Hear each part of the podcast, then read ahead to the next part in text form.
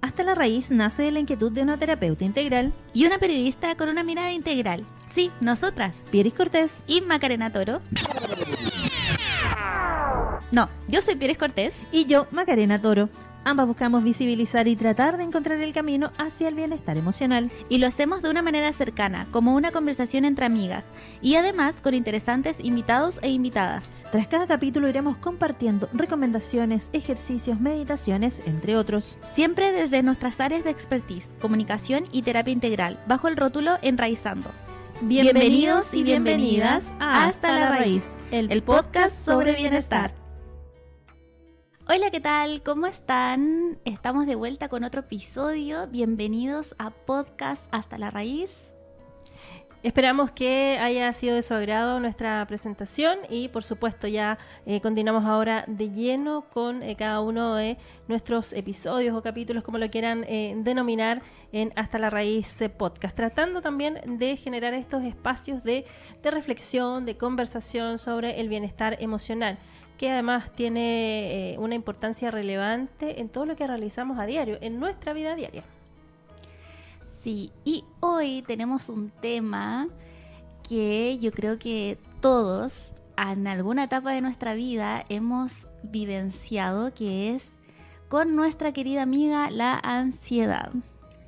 Sí, podríamos hablar incluso en primera persona. Eh, yo personalmente me considero una persona bastante ansiosa. He ido trabajando con el tiempo la ansiedad, pero eh, creo que si hubiese partido más pequeña eh, abordando la ansiedad o tratando de saber de dónde venía o qué la causaba, hubiese sido bien diferente la, la historia. Pero ya uno con el tiempo eh, pasa a ser la parte de, la vida, de la familia, pero la idea es que la mantengamos también en línea, ahí a raya, como decimos a veces en, buen chileno. Sí. Por eso nuestra querida gran amiga, porque yo creo que todos hemos tenido una relación em, amorosa, tóxica, como sea, eh, tratando de ir conectando con nosotros y manteniéndola a raya un poquito, como dice Macarena. Y justamente estábamos hablando, comentando un poquito de eso antes, de la emoción en la edad temprana, de, de cómo educar las emociones en la edad temprana para poder lidiar mejor con nuestras emociones ya más de adultos, porque nadie nos enseña, no tenemos en el colegio ningún ramo que sea como emocional, solamente hay como eh, orientación y la Universidad Ética Laboral, tal vez, algún otro. Eh, tienen como las introducciones a veces a la carrera, tratan de tener como una mirada un poquito así, pero no tan a nivel eh, personal como debiese ser la, la, gestión de emociones si lo viésemos como un ramo o una asignatura. Sí, y mm, siempre hay que estar como mm, es normal, somos seres humanos, es normal que nos frustremos, que nos dé ansiedad, que nos angustiemos, pero lo importante es saber identificarlo en, como en una etapa temprana y poder hacer algo al respecto para yo poder canalizar esa energía de manera más saludable. Porque es normal que todos vivenciemos la ansiedad de alguna u otra manera. Y eh, pasa mucho en esta como eh, estos tiempos que pasan tan rápidos yendo para aquí para allá, que nos damos cuenta ya después cuando tenemos un... algunas personas se, se, diagnostican con trastorno de ansiedad generalizada, que es cuando lleva más de seis meses. Entonces nos cuestionamos y pensamos, ¿cómo voy a llevar tanto tiempo sin haberme dado cuenta de que tenía esto sucediendo dentro de mí? Exactamente, viviendo la ansiedad como en estado de alerta, porque claro, históricamente la ansiedad, la ansiedad, ha vivido con el ser humano en el sentido, claro, si lo miramos como en los tiempos paleolíticos y todo, había que tener esta ansiedad y estar en estado de alerta porque te podía comer un animal grande, entonces era importante en ese tiempo, pero hoy día deberíamos conocer a ese animal que nosotros creemos que nos va a comer, tratando de hipotetizar un poquito y ver qué es lo que nos genera esa ansiedad para que no se vuelva crónica, como decías tú también, eh, Pieris, pero hay que eh, tratar de conocernos un poco más. Entonces, eh, ¿Cuál es mi eh, gatillante para la ansiedad? Soy yo misma, porque a veces incluso nuestra mente nos juega una mala pasada y nos hace estar eh, en estado ansioso o más alerta de, lo normal porque sobrepensamos muchas cosas. Entonces es importante saber cuál es mi animal personal que me genera ese estado de alerta, de ansiedad. Eh, soy yo misma, es mi mente, es eh, algún integrante de mi familia, es un compañero de trabajo, es mi jefe, es alguien que está en mi entorno o solo ese miedo que está o esa vocecita que tengo en, mi cabeza. Sí, eh, la ansiedad es una preocupación constante que tenemos algunas personas se preocupan más que otras. De situaciones pueden ser muy sencillas o situaciones más complejas. Y los niños también pueden manifestar ansiedad, pero no lo van a hacer de la misma manera que los adultos. Los niños pueden presentar eh, cuadros ansiosos con irritabilidad, con trastorno del sueño, con enuresis nocturna, comiéndose los deditos. Me pasa mucho también eh, con los pacientitos que de repente dicen, eh, no, es que está llamando la atención o que quiere manipular, pero no es tan así. Generalmente se relaciona a un factor externo que está generando esa ansiedad constante también en los niños. Por eso es tan importante que em, profundicemos en la educación de las emociones en edad temprana y de a poquito vayamos como reconociendo los factores que nos están, como decía Macarena, generando este cuadro de ansiedad Em, ya más generalizado que todo nos preocupa o hiper preocupa ir bajando un poquito los niveles de eh, las preocupaciones que tenemos en el día a día, pensar demasiado las cosas. Nosotros en general siempre creemos mucho lo que pensamos. Tenemos esa vocecita interna, como dice Macarena, que nosotros le hacemos caso en todo. Por ejemplo, no es que yo soy em, acelerada, no es que yo soy eh, ansiosa, no, es que yo tengo esta forma de ser. Pero a veces no es tan así, estamos en constante cambio y lo importante es mantenernos flexibles al entorno y también darnos a nosotros mismos la oportunidad del cambio, de que a lo mejor en alguna etapa de mi vida fui de alguna manera, pero ahora ya no es así, ahora ya crecí en cierta área, entonces ya no tengo esas preocupaciones, esos problemas que solía tener antes. Entonces es importante también calmar la mente y no creer tanto lo que pensamos. Sí, lo que dice es súper importante, Pieris, porque claro, uno adulto, eh, con más conocimiento y con ganas de despertar y generar un cambio, eh, va denotando que hay algo que, eh, que, causa ruido, que tú dices, ¿por qué eh, exacerbo ciertas emociones? Y claro, quizás quienes están compartiendo esta hora eh, con nosotros o están eh, revisándonos también a través de Spotify y otras plataformas, pueden pensar, pero ¿cómo puedo enseñar yo gestión de emociones a mi hijo, a mi hija? ¿Cómo puedo darme cuenta si estoy viviendo temas de ansiedad? Pero claro, uno también tiene que pensar que fue niño o niña. Si cuando tú dabas ahí como algunas características, claro, me hicieron mucho sentido, pues me identificaste, o sea, fue como era la maca chiquitita que vivió esos cuadros de, ansiedad y no había un adulto que se diera cuenta de esas situaciones o se normalizaban en ese tiempo. Entonces, hoy día, claro, de adulta, yo no tengo hijos, pero sí puedo em, canalizar eh, mejor, estoy eh, también abordando la, la, ansiedad y es importante también que eh, como adultos nos demos cuenta que si bien no lo aprendimos de niño, nunca es tarde para aprender a gestionar nuestras emociones, a trabajar nuestra ansiedad y lo importante de esto es que si usted tiene hijos, hijas, tiene sobrinos, sobrinas, importante identificarlos también porque son pequeñitos y les va a ahorrar de verdad un camino que podría incluso ser muy tortuoso, eh, conformarse también en algo crónico. Entonces es importante que el conocimiento nos ayude no solo a ayudarnos, sino también a ayudar a otros, a evitar que otros quizás pasen por estas situaciones que de verdad teniendo el conocimiento y un buen abordaje, que quizás no necesita siempre de especialistas, pero sí de poner atención en esos cambios que se van generando en nuestros niños y niñas, de verdad que seríamos una sociedad muy diferente. Sí, porque em, ahora se exige mucho a nivel social también que los niños respondan de cierta manera en el colegio, que los adultos respondan también de cierta manera en el trabajo. Entonces es súper importante que...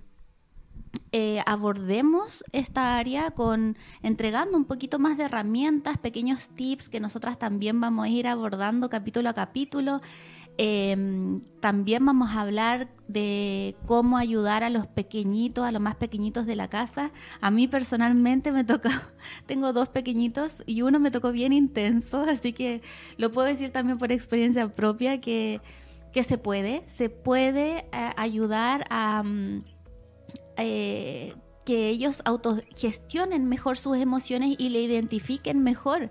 Y es muy importante, por eso es tan importante la educación temprana, porque decía, como decía Macarena, ah, no sé si lamentablemente, pero no sé si lamentablemente es la palabra, pero mm, todo nace del el vínculo con los padres todo, absolutamente todo. Si yo tuve un apego seguro, si tuve un apego ahí ambivalente, em, si tuve un apego em, más em, ansioso, todo va a surgir desde ahí. Si yo necesitaba agradar a mis padres, si yo necesitaba si yo, yo pensaba que haciendo tal cosa iba a conseguir su cariño o iba a, conseguir su aprobación, que es súper importante porque de adultos nos hemos visto muchas veces, incluyéndome, en situaciones de eh, querer buscar las aprobaciones de los demás porque así me crié o así eh, sentía que debía hacer desde muy chiquitita, como no equivocarme, hacer las cosas bien,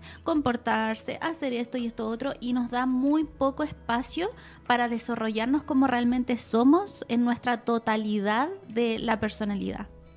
Sí, eso es súper cierto. Eh, nos generaron o nos criaron en estos marcos que en realidad, claro, con el tiempo uno eh, va conociendo otras formas de, educación y ahí es como aparecen los Montessori y todos estos proyectos que buscan también ver a nuestros niños y niñas como sujetos de derechos, pero también verlos desde su individualidad.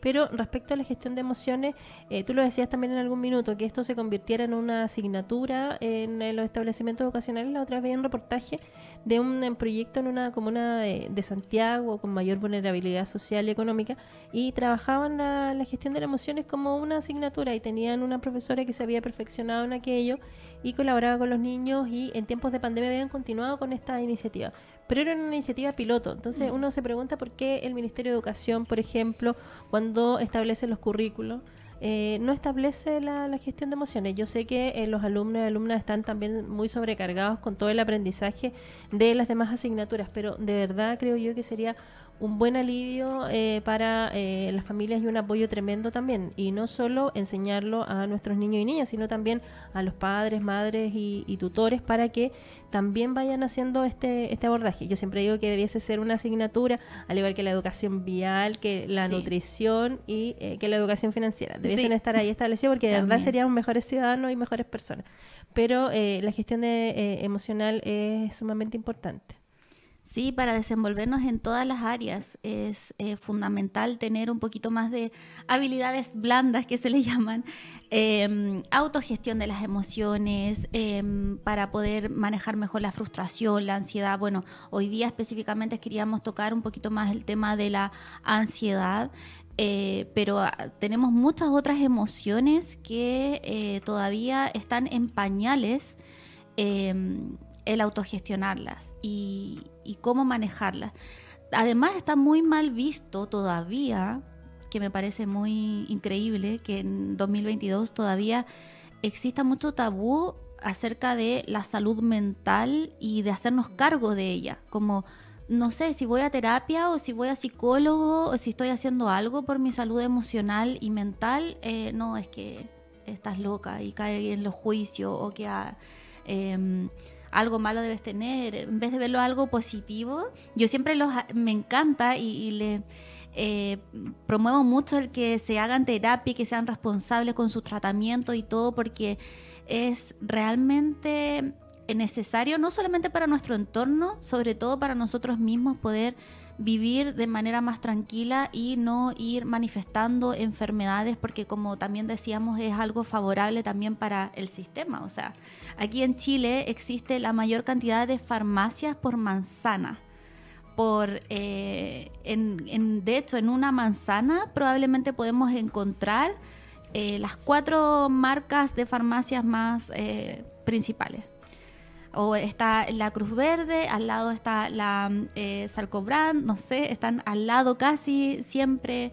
Entonces, por lo menos en Chile se da mucho el negocio farmacéutico, el de tapar el síntoma, de, de para una enfermedad hay un medicamento y eso te va a ayudar con el síntoma. Muy bien, nos ayuda con el síntoma, pero no soluciona el problema. Y eso es lo que tenemos que abordar un poquito más y hacernos cargo un poquito más, porque eso nos va a ayudar a tapar el síntoma. Probablemente a mí la ansiedad me genera eh, dolor de guatita. Ay, al tiro me duele la guatita. Ya, y me puedo tomar algo para el dolor de guatita, pero no me va a solucionar el problema del por qué me está doliendo la guatita. No me va a sacar ese factor externo que es el que me está doliendo la guatita. Entonces, por eso es tan importante también ahondar un poquito más en las raíces, como les eh, proponemos nosotras, y em, dar un poquito más de énfasis al factor psicoemocional integral del ser humano. Sí, y poner ojo ahí, también tú lo decías, claro, eh, efectivamente eso de que es, un negocio para, para muchos y muchas el que no el que tengamos estos desajustes y que no encontremos la, la causa, sino que vayamos aliviando eh, el síntoma en términos generales. Existe también mucho prejuicio respecto de la, de la salud mental y que hay que irlos derribando en realidad. Yo creo que cuando el, presidente se hace cargo y dice, ¿sabe qué? Yo tengo esta patología, eh, es importante también de visibilizar y mm. creo que fue bastante eh, honesto. Uno podrá estar a favor o en contra de, su gestión, pero creo que eh, dio ahí un, paso y es eh, visibilizar también a muchas personas que hoy día viven con alguna patología y que se puede se puede seguir viviendo y hay que generar el cambio también respecto de aquello pero eh, aprender a reconocer también la, emoción, porque claro, uno puede encontrar quizás ese factor que te, que te gatilla, identificar quién es tu factor de, de perfil ansioso, quién te genera algo que eh, se siente extraño en, tu cuerpo. No podemos normalizar, como tú decías, así como sentir un dolorcito de, de guatita y todo, pero ¿qué me genera ese dolor si no...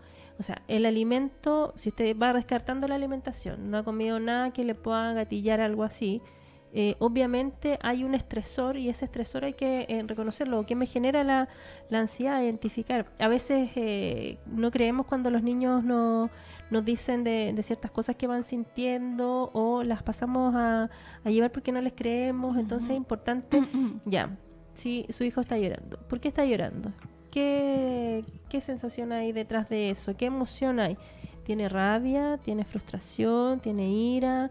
Eh, hay que ir identificando, pero es importante que nos demos el tiempo, que creamos, porque cuando eh, creamos niños y niñas con eh, una formación más de, emociones, no estamos criando niños mamones o mamonas, estamos criando mejores seres humanos.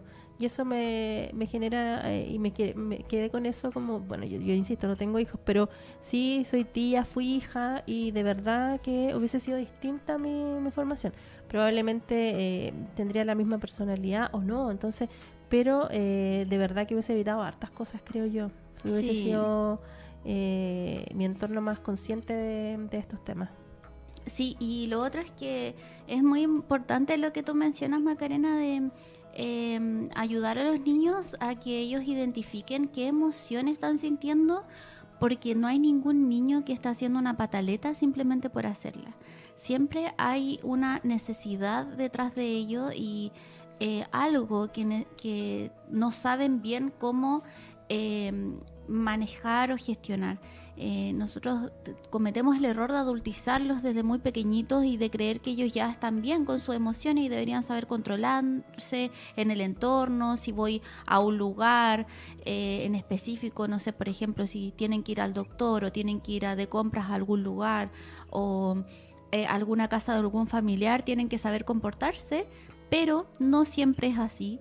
Em, y por lo mismo nos depende de nosotros. Nosotros somos los adultos responsables que le tenemos que entregar ese apego seguro para que el niño pueda expresarse libremente y enseñar a gestionar las emociones más positivamente, buscando soluciones.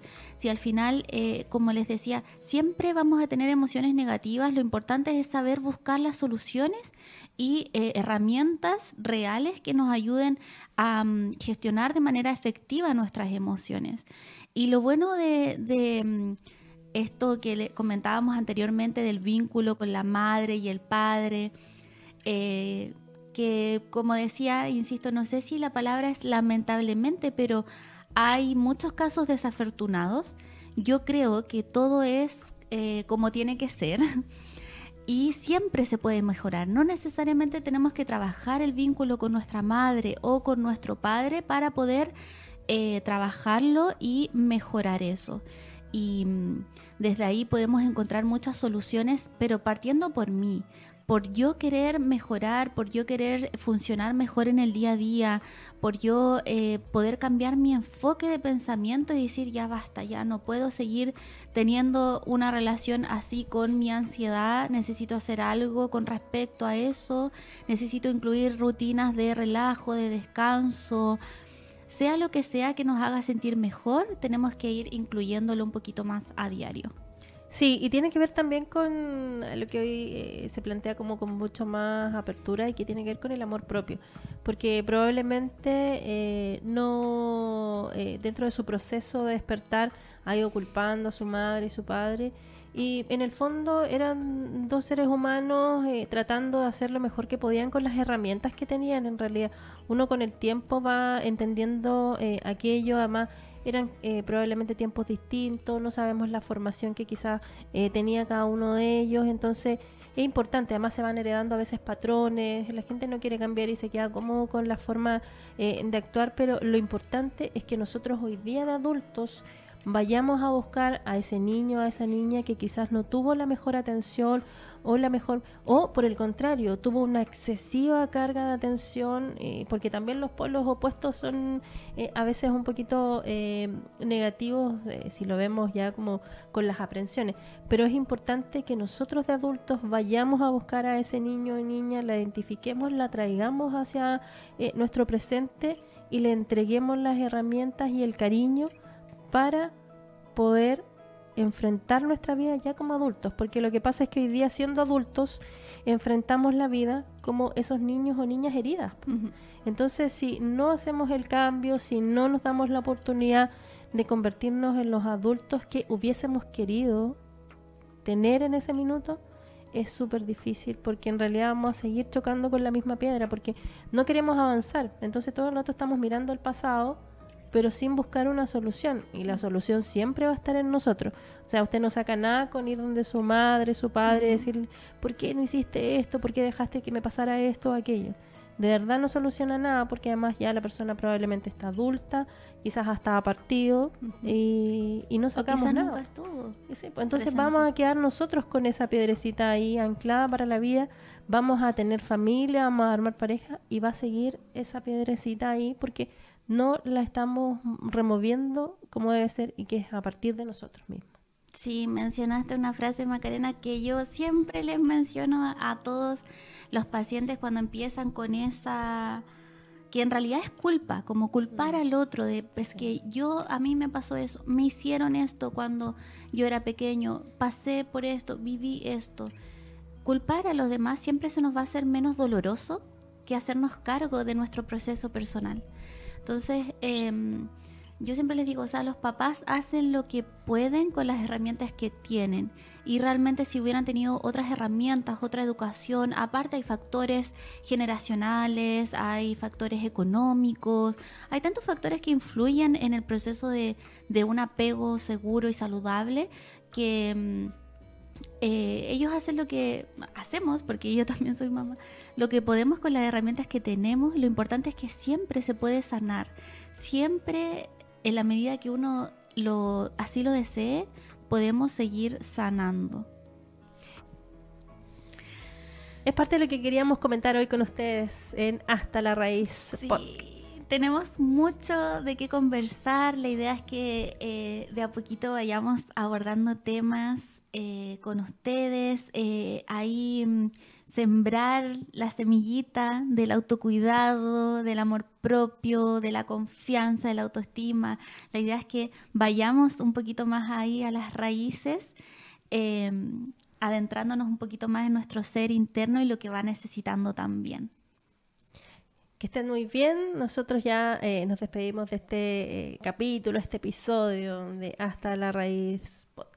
Muchas gracias por escucharnos. Recuerden que pueden seguirnos en todas las plataformas. Solo tienen que apretar el botón seguir y ya vamos a estar conectadas para que no se pierdan ningún capítulo. Que estén muy bien.